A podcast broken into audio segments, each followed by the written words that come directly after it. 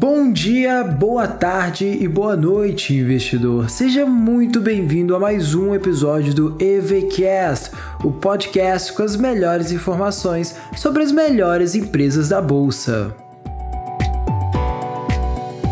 Hoje nós falaremos sobre a Ipera Pharma ou Hype 3, empresa do setor de saúde que trabalha com comércio e distribuição. E a frase do dia é do Jack Ma: O mundo não vai se lembrar do que você diz, mas certamente não vai esquecer o que você fez. Sobre a Ipera.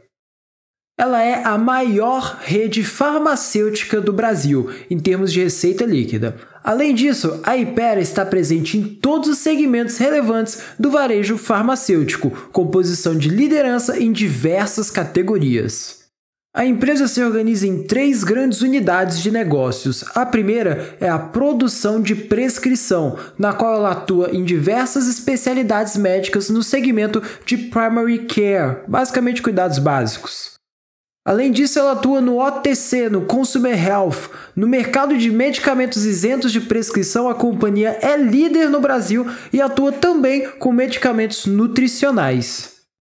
Por fim, ela também trabalha com similares e genéricos. Com a marca Neoquímica, a companhia possui posição de destaque em similares e genéricos. Ao ouvir os produtos dela, você vai chegar à conclusão que ela esteve em toda a sua vida e você nem sabia. A lista é bem longa, mas selecionamos alguns que podem te dar uma sensação até de nostalgia. A Ipera tem produtos como o Biotônico Fontura, o Adoçante Zero Cal, o Coristina D, o Doril, o Estomazil, o Engove, o Apracur e mais uma enorme lista de remédios que já passaram no seu cotidiano. Se esses produtos não te levaram para sua infância, a empresa também é responsável pelo Metiolate e pelo Gelol.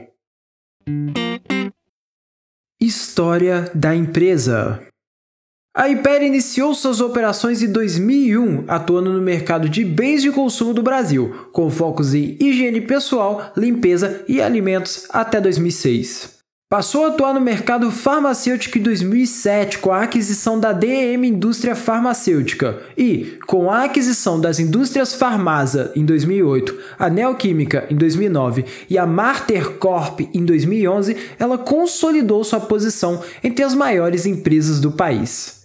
Em 2012, a companhia integrou no mercado de produtos biotecnológicos com a formação da Joint Venture Bionovis SA, em conjunto com a AC, Laboratórios Farmacêuticos, EMS Participações e União Química Farmacêutica Nacional. Com os desinvestimentos através da venda das operações de cosméticos em 2015, preservativos em 2016 e descartáveis em 2017, em 2018 a companhia passou a concentrar sua operação totalmente no setor farmacêutico e trocou sua denominação para Ipera Pharma. Pontos positivos e negativos da empresa. Como pontos positivos, nós temos uma tendência secular positiva, uma perenidade do setor de medicamentos, resultados bons e constantes e uma dívida bem equilibrada. Já nos pontos negativos, ela tem fortes concorrências, uma exposição negativa ao dólar por conta das matérias-primas para a produção e o impacto negativo da pandemia em algumas categorias de negócios. Cotações da IP3 a ação da empresa na abertura em 2008 valia R$ 16,70. Sua mínima histórica foi de R$ 8,40 em 2011. Sua máxima foi em 2009, atingindo o topo de R$ 39,80. E seu preço atual, no dia 15 de 4 de 2021, é de R$ 34,61 e em sua posição acionária, o maior acionista com 21,3% das ações ordinárias é João Alves de Queiroz Filho, que é um dos controladores. Indicadores de valuation. A empresa tem um preço sobre lucro de 16,9, o PL. Tem um preço sobre valor patrimônio por ação, P sobre VP, de 2,37 um preço sobre EBIT de 16,6, lembrando que o EBIT são os lucros antes dos juros e dos impostos, um VPA, que é o patrimônio líquido dividido pelo número de ações, de 14,59, um LPA, que é o lucro líquido dividido pelo número de ações, de 2,04, e um preço sobre receita líquida por ação de 5,35, o P sobre SR. Indicadores de endividamento. A dívida líquida sobre o patrimônio líquido da empresa está em 0,08.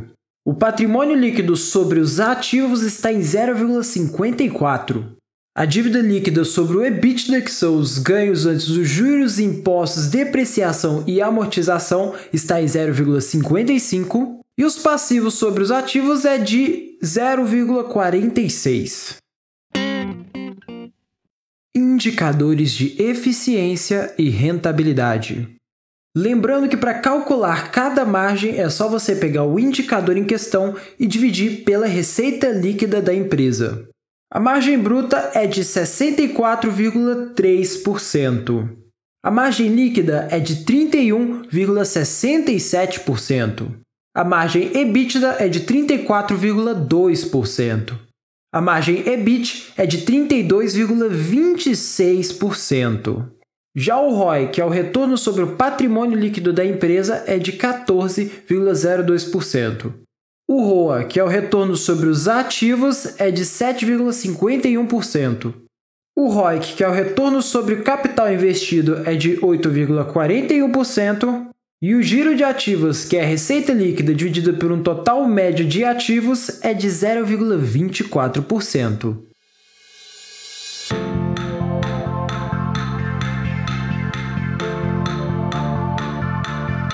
Espero que você tenha gostado e aprendido bastante com esse resumo da Ipera Pharma. Obrigado por me acompanhar até o final. Te desejo uma ótima semana e excelentes rendimentos na sua carteira. Muito obrigado pela atenção.